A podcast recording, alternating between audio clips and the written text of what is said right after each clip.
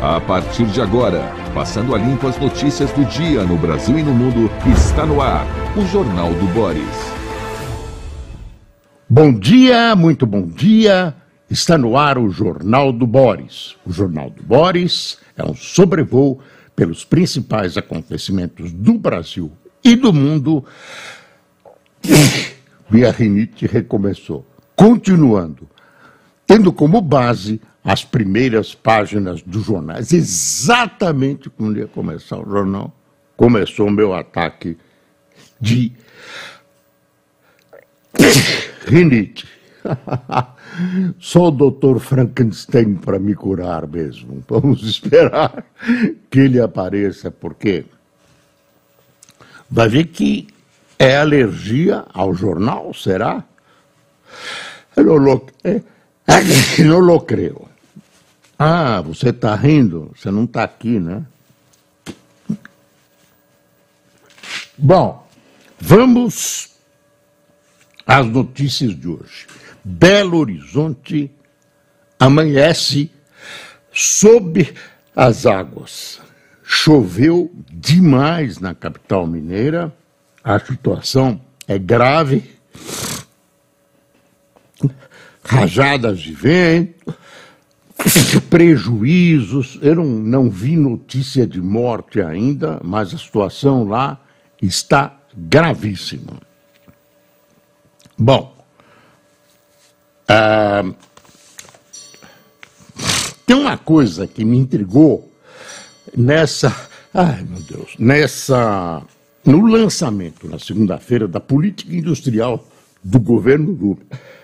Uma coisa que passou despercebida era uma cerimônia de cunho importante para o governo, política industrial, blá blá blá, retomada do desenvolvimento. Já imaginou se acontece isso com o Bonner no Jornal Nacional?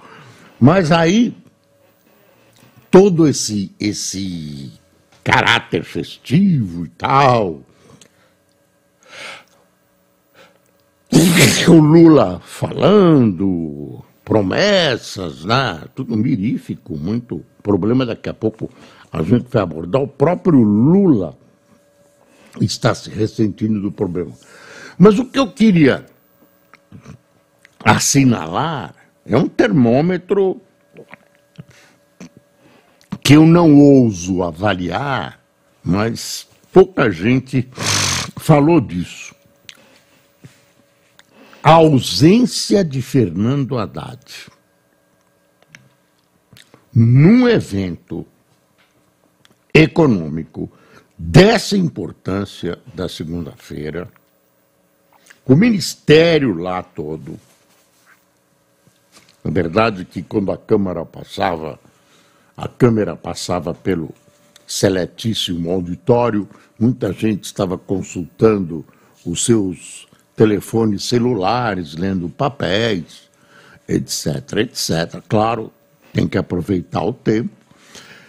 Mas o, o Fernando Haddad não foi.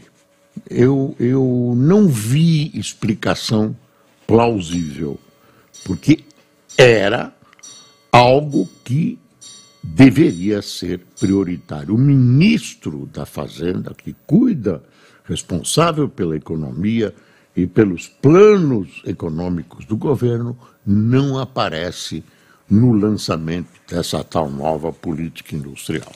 Então, fica no ar essa interrogação que eu não tenho visto analisada especialmente pelos jornais. Eu vi na TV Globo, na, na Globo News, uma das comentaristas, que eu não me lembro quem é, Ampassan, citando essa ausência. Mas gente, olha, hum, me deixou com a pulga atrás da orelha. Ah, tem uma coisa do Lula aqui sobre essa questão, que é o seguinte, o Lula está achando, tá achando problemas nessa, nessa tal política industrial. Está aqui, ó. Tá aqui na primeira página da Folha.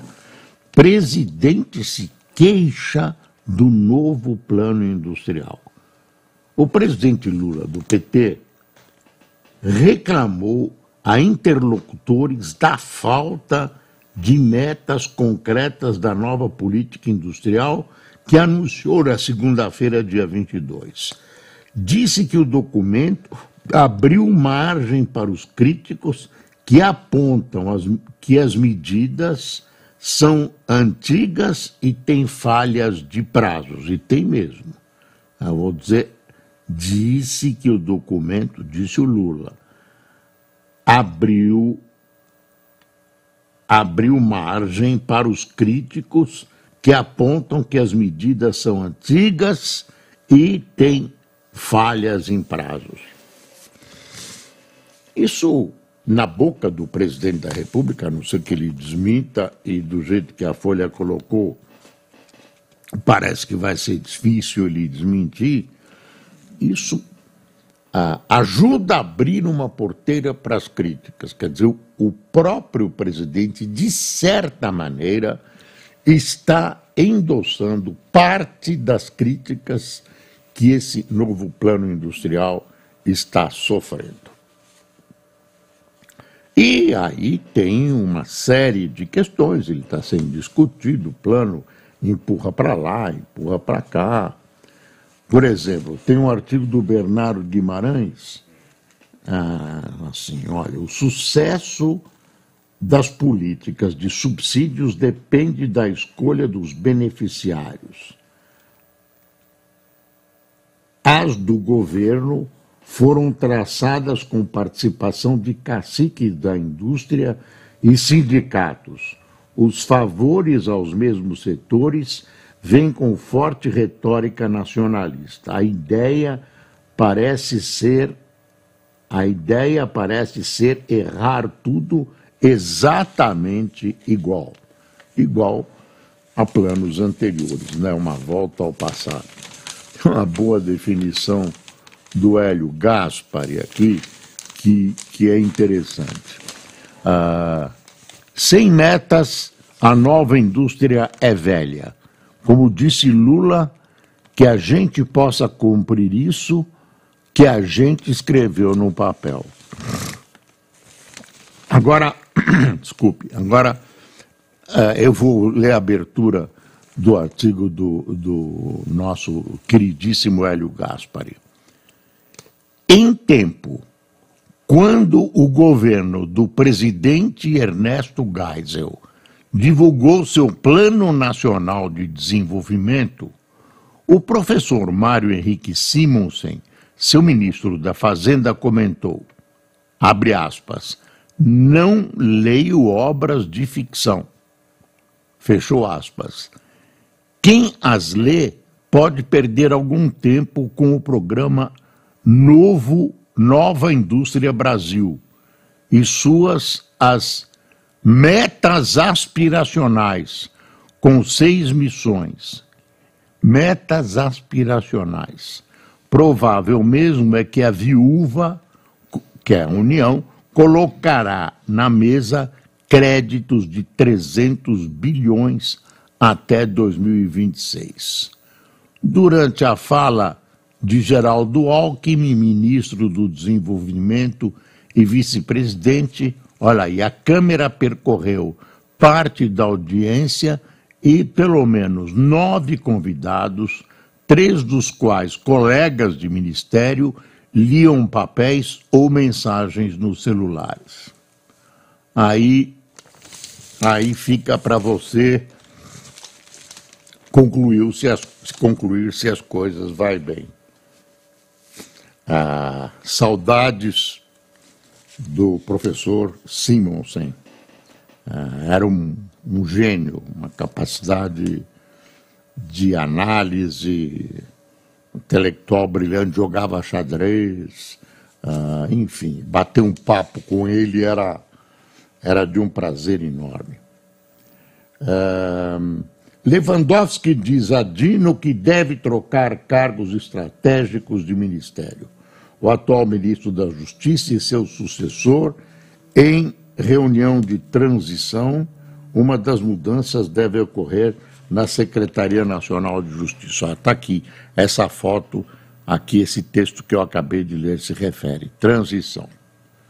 Vai pegar um abacaxi, o professor Lewandowski vai pagar todos os seus pecados. Aí você, ah, vamos dar foco à questão da segurança pública.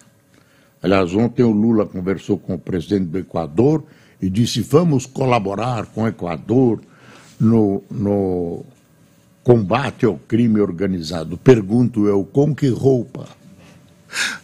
Parafraseando Noel Rosa, com que roupa? Nós não conseguimos resolver o nosso problema, nem equacionar o nosso problema. O crime organizado cresce, a violência ameaça. As pessoas saem de casa, não sabem se voltarão inteiras ou se voltarão. Então é uma coisa ajudar o Equador. Bom, tomara que eles encontrem um jeito. Talvez algumas orações, alguma coisa assim, ajude o Equador. Ah, olha aí, ainda voltando para essa questão industrial. Para Rafael Dubé, que é um assessor de Haddad, mecanismo da nova política precisa seguir metas e focar competitividade, não proteção. Tá bom? Olha que foto interessante aqui no alto uh, do, da primeira página do Estadão. Eu, eu vou ler o. Veja essa senhora. A oportunidade de estudar na, na USP após os 60 anos. USP 60 é um programa de extensão voltado à terceira idade, com cursos e atividades gratuitas. Neuza Guerreiro Carvalho, essa senhora que apareceu aí na foto, de 94 anos, já participou de mais de 50. Olha aí. É. O fato para a Previdência é o seguinte: o Brasil tem cada vez mais sobreviventes depois dos 60 e a base de, de você recolher a vaquinha da Previdência não está fechando. Aí vai dinheiro do orçamento e tal, as coisas estão assumindo um aspecto cada vez mais ah, monstruoso. Eu ia dizer teratológico, mas é, é, uma, é uma palavra, quase um palavrão. Falando em palavrão, olha, olha que história né, curiosa. Ah, as favelas resolveram né, ser chamadas de favelas. Usavam outro termo técnico lá no, no, no IBGE, aí termo suburbano, não sei o quê, que era com essas palavras de tecnocrata. Aí, uh, e outros usavam eufemismo, a ah, comunidade. O fulano foi para a comunidade e tal. Ah, os favelados, né, as organizações de favela, resolveram chamar favela de favela. Acabou. Ó, oh, comunidade, que nada, é eufemismo comunidade. É favela, favela é favela mesmo. Olha, o Estadão volta à política industrial na sua, na sua, uh, no seu editorial. Plano anunciado pelo governo Lula redita medidas fracassadas do passado recente e ignora o fato de que o declínio da indústria brasileira antecede em décadas a pandemia da Covid-19. Aí vem o editorial. Ah, tem uma outra coisa que é importante. Está passando assim nas sombras.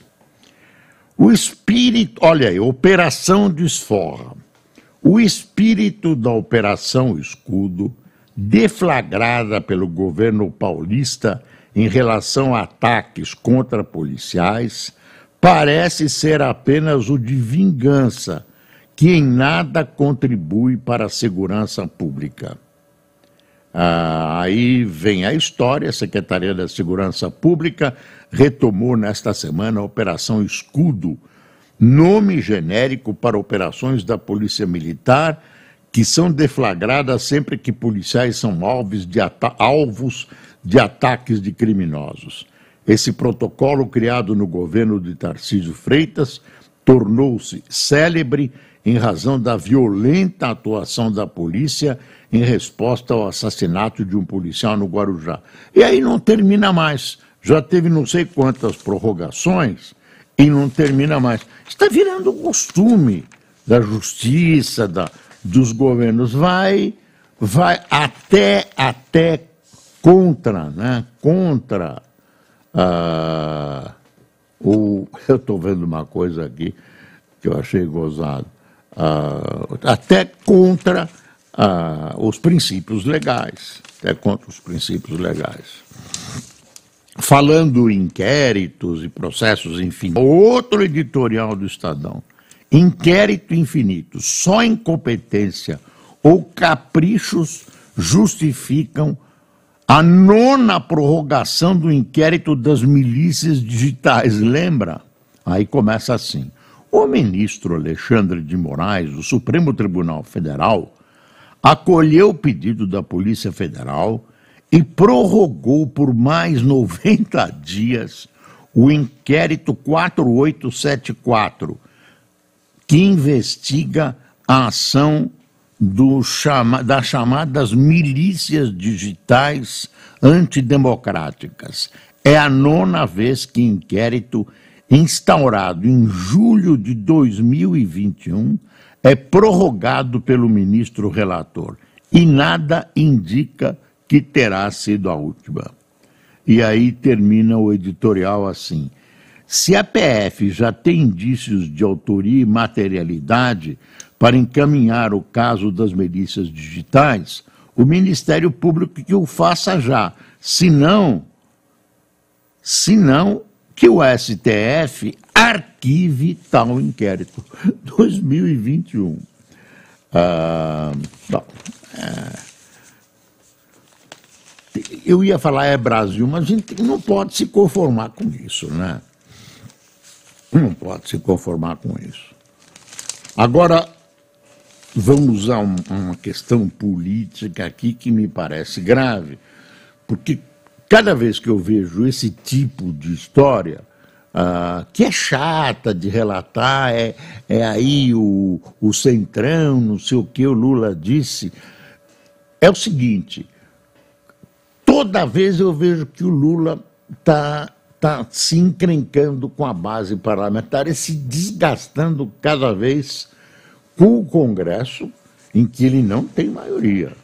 Então, gente, é, não sei, quer ver, olha, o Estadão, eu estou pegando o Estadão, Estadão, Estadão, é, deixa eu pegar a folha, ó, é o mesmo assunto. Veto de Lula atinge emendas do Centrão, governo teme crise. Ministérios afetados por corte de 5 bilhões e 600 milhões estão nas mãos de partido do bloco. Gestão petista promete recompor verba. Então, estão. Quer dizer, ele fez o corte. Eu não vou entrar no mérito do corte. Mas o corte atingiu o PT, não. Ou se atingiu, atingiu, atingiu fundamentalmente o Centrão que vive as turras, apoia, mas vive as turras, porque quer mais, quer mais, quer mais. E tem uma outra coisa que os parlamentares reclamam: promessas feitas pelas lideranças do governo, na hora H, não são cumpridas e eles atribuem esse não cumprimento ao presidente Lula. Então, eu estou achando que o negócio pode engrossar, porque é um desgaste que mesmo depois de você, agora o Lula vai trabalhar, conversar com os parlamentares, dizer que não é de propósito, e volta tudo às boas. Mas sempre deixa um arranhão, sempre deixa uma pista, é um negócio perigoso para governabilidade. Eu estou dizendo isso no dia 24 de janeiro, anote. perigoso para a governabilidade. Aliás, amanhã, dia de aniversário, 470 anos da cidade de São Paulo, uh, é feriado local. Se você tem alguma coisa para fazer em São Paulo, faça hoje. Amanhã é feriado local e os bancos em São Paulo não abrem, tá? Não abrem. Uh, bom, vamos, vamos continuar aqui com o caso Marielle, que volta à tona, mergulha, volta à tona. Rony Lessa, ex-PM apontado como assassino de Marielle Franco e Anderson Gomes, firmou acordo de delação premiada no inquérito sobre o crime. O Superior Tribunal de Justiça, onde corre o caso, precisa homologá-lo. Com a decisão, a investigação espera chegar ao mandante. Bruno Castro, advogado de Lessa, disse que deixará a defesa do policial. Olha, aí fica correndo uma, uma boataria e tal, e parece, os jornais estão dizendo isso, que vazou uma história de que ah, a questão envolveria loteamentos, prédios, licenças, não se sabe. E o mandante teria sido um senhor Domingos Brazão, que tem foro privilegiado, ele é, foi deputado estadual do TCE, do TCE, Tribunal de Contas do Estado do Rio de Janeiro, ele nega perentoriamente, tem uma entrevista dele na revista Oeste e pronto. Tem uma história uh, uh, que corre aí, que, que é uh, estranhamente mal coberta ou coberta com má vontade, que é sobre o padre Júlio Lancelotti. Tem denúncias contra ele, ah, denúncias supostamente graves, provas ah, fotográficas ou vídeos cuja autenticidade é contestada, e aí a arquidiocese resolveu arquivar o inquérito. Mas a oposição ao padre Júlio ah, insiste em incriminá-lo, vão levar para o Vaticano, não aconteceu nada. Confederação Israelita do Brasil aciona Ministério Público contra Genuíno. Genuíno deu uma virada. Era comunista no passado e, de repente, soltou um, alguns conceitos nazistas está muito próximo o nazismo e comunismo. O pessoal fica revoltado, o pessoal comunista fica revoltado, mas tem uma proximidade incrível. Tão próximo que o Stalin, na guerra, fez um acordo com o Hitler. Você acha que não tinha algum tipo de proximidade? Ah, duas ditaduras autoritárias, ambas antissemitas. Né? E está aí o doutor Genuíno, que lutou numa guerrilha, aí a defesa dele diz uma coisa que é uma meia verdade genuína, um democrata, lutou contra a ditadura. É verdade, genuíno lutou contra a ditadura. Mas como muitos outros de seus companheiros da guerrilha dele no Araguaia e outras guerrilhas, ele lutou contra a ditadura para instalar a sua ditadura, a ditadura com a qual ele simpatizava. Ora, a ditadura chinesa, ora, a ditadura soviética. Quer dizer, ninguém desses guerrilheiros lutou para reimplantar, estávamos em regime militar, para reimplantar a democracia. O que eles queriam era outra ditadura. Não sei se era melhor ou pior que a dos militares, mas não estava dando certo, né? E a luta sangrenta né, foi para derrubar o regime militar e implantar uma ditadura comunista. Ah, bom, ah, teve um tremendo bombardeio em Kiev e Kharkiv, destruição, destruição de prédios, mortes, feridos e ah, uma intensificação dos bombardeios por foguetes, por mísseis russos. Ah, enfim, as defesas da Ucrânia dessa vez aparentemente falharam, Né? Muita, muitos dos contramísseis não funcionaram, não, funcionaram direito, e aí eis duas cidades importantes ah, da, da Ucrânia atingidas.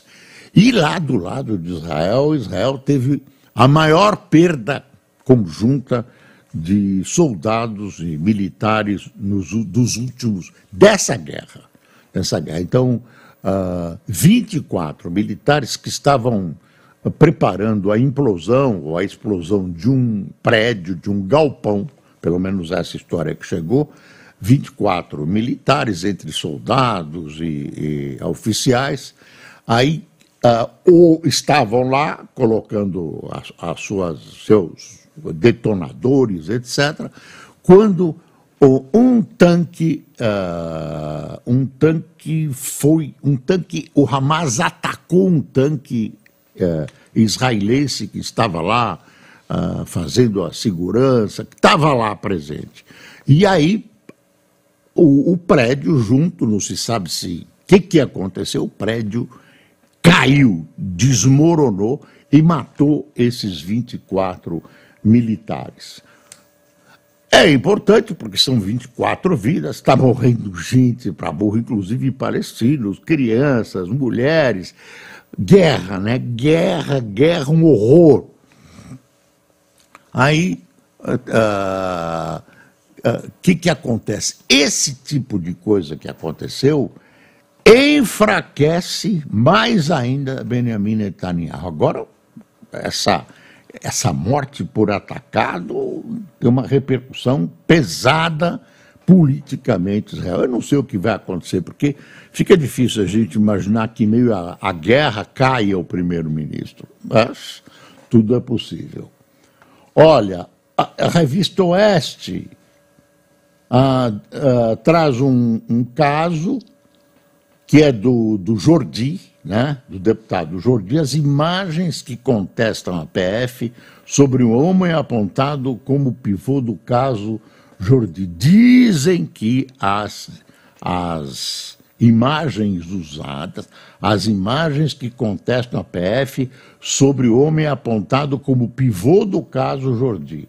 Advogado tem documentos com fotos e dados de geolocalização. Ou seja, teria sido usada uma foto, e o, o West garante que sim, uma foto errada. O nome de Carlos Vitor Carvalho, ex-assessor parlamentar, conhecido como CVC, voltou às manchetes da semana passada depois de ter sido alvo de uma operação da Polícia Federal autorizada pelo ministro Alexandre de Moraes. Aí o Jordi teve os computadores dele, a casa dele invadida, o gabinete. Dizem, di, dizem os seus advogados e correligionários que foi baseado numa foto antiga, né, fake news. A Polícia Federal caiu nessa história. A Polícia Federal disse: olha, não é só isso que está lastreando a nossa ação, não é só isso, tem mais coisas. Ah, deixa eu ver se eu perdi alguma coisa aqui. Ah, surpresas no Oscar. Pobres criaturas uh, encosta em Oppenheimer e indicação. E academia esvazia Barbie. Uh, ah, importante para todos nós: o Globo diz que as tarifas de energia elétrica vão subir. Mais que a inflação. É, o Globo grita isso na primeira página. Está aqui, ó. Queixas de falta de luz disparam, enquanto conta volta a aumentar. Aí pega a tragédia aqui embaixo, né, a tragédia de Brumadinho, tragédia impune cinco anos depois. Isso é uma vergonha. Isso é uma vergonha. A água também vai subir. O Fernando Haddad e o Lula ontem, cada um separado, disse que esse aumento, quer ver, tabela do IR terá ajuste para manter dois mínimos isentos. O presidente Lula disse que a tabela do imposto será ajustada para manter isenção dos contribuintes que recebem até dois salários mínimos, que soma R$ 2.824. Após reajuste desse piso, a tendência é adotar, como em 2023, correção e criação de uma dedução simplificada. Deviam ter visto isso antes, né?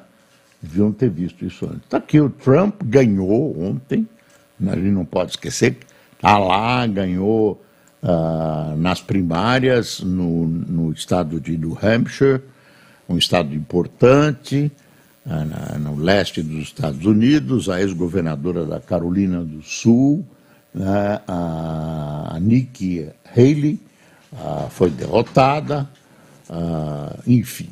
Tem gente que acha que ela está apostando numa próxima eleição, uma coisa muito distante. E o Trump vai ganhando. Olha a charge do Chico aqui, ó. Enquanto isso, nos Estados Unidos, estou voltando. A presença de Trump novamente no governo americano apavora muita gente. E o adversário dele está sendo, parece que vai ser o Biden mesmo cuja imagem, gente, tá, tá lá embaixo, tá lá embaixo. Não sei o que vai acontecer, tem muita coisa para acontecer. A eleição é em novembro e, por enquanto, as primárias estão favorecendo o ex-presidente Trump. Vamos a quem tomou café conosco, que é a parte mais importante do jornal. Ramon Pereira, Elineudo, é Elineudo, Elineudo Ribeiro, Mário Henrique, Isaú Santana, Esther Araújo, Maurício Carvalho, Anadir Eléu, Rogério José, Luiz do Carmo, Sérgio Antônio, Lara Maria, Meire Antusa, Moisés Alves, Geraldo Vasco, Roseli Aparecida, Josias Ribas de Salvador, Guiomar, é Guiomar Guiomar Cavalcante, de Jaboatão dos Guaranapes, em Pernambuco, Jandira Maria, de Volta Redonda, Rio de Janeiro, e Rosileia Feijó, de Macapá. Pessoal, São Paulo amanhã é feriado, o jornal vai ser transmitido normalmente, o resto do Brasil não tem culpa. Parabéns já à cidade de São Paulo. Né? cresceu demais, Anchieta e Nóbrega, ah, enfim. Estamos aí, ah, gente que bateu no peito, que antigamente dizia a cidade que mais cresce no mundo, bobagem, bobagem, se orgulhar de um crescimento desordenado. Talvez seja a cidade que mais carece no mundo. Bom dia.